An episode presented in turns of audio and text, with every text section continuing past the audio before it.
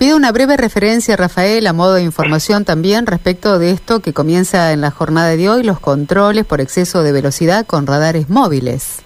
Sí, bueno, finalmente se van a empezar a concretar. Esto ya se viene anunciando de fines del año pasado. Es un nuevo sistema que va a implementar la provincia en donde se va a controlar la velocidad, no solamente aquí en la circunvalación de la ciudad de Santa Fe, sino en corredores, en un montón de corredores se trata de un sistema novedoso que ya se implementa en otras provincias como es en Buenos Aires, Córdoba, San Luis, en donde en el mismo momento que la persona comete la infracción, unos metros eh, después de donde es tomada la infracción, de donde es detectado por el radar con un exceso de velocidad, a esa persona se le detiene y se la notifica en el acto de la infracción porque para que lógicamente vaya a regularizar la situación en el juzgado de falta que corresponda. Vamos a hacer un repaso sobre las velocidades que ha eh, establecido la vialidad nacional aquí en la circunvalación oeste de Santa Fe. Sabrán ustedes que desde donde termina Avenida 27 de Febrero hasta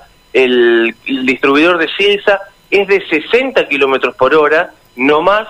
Esto vamos a, a recordarlo que, bueno, de acuerdo al diagrama de lo que es la circunvalación, sus curvas pronunciadas, el alto nivel de siniestralidad vial, Vialidad Nacional estableció que aquí la máxima es de 60. Desde el distribuidor de Silsa hasta lo que es la bajada del hipódromo o hasta la intersección con Avenida Gorostiaga, aquí es de 80 kilómetros por hora la máxima, y luego de allí hacia el norte, desde el hipódromo hasta donde termina la circunvalación oeste de la ciudad de Santa Fe, cuando conecta con la ruta 11 al norte del recreo, aquí la máxima es de 100. Así que bueno, pedimos precaución porque esto realmente contribuye a bajar los índices de siniestralidad vial y bueno, es una ley y hay, que, respetarla, María Silvia. Nos guste o no, estemos o no apurados, la velocidad está presente en uno de cada tres siniestros de tránsito fatales, así que es lo que se busca bajar, fundamentalmente proteger la vida de todos, María Silvia. Por supuesto. Gracias, Rafael, por este contacto. ¿eh? Volveremos cuando sí sea necesario desde la Agencia Provincial de Seguridad Vial.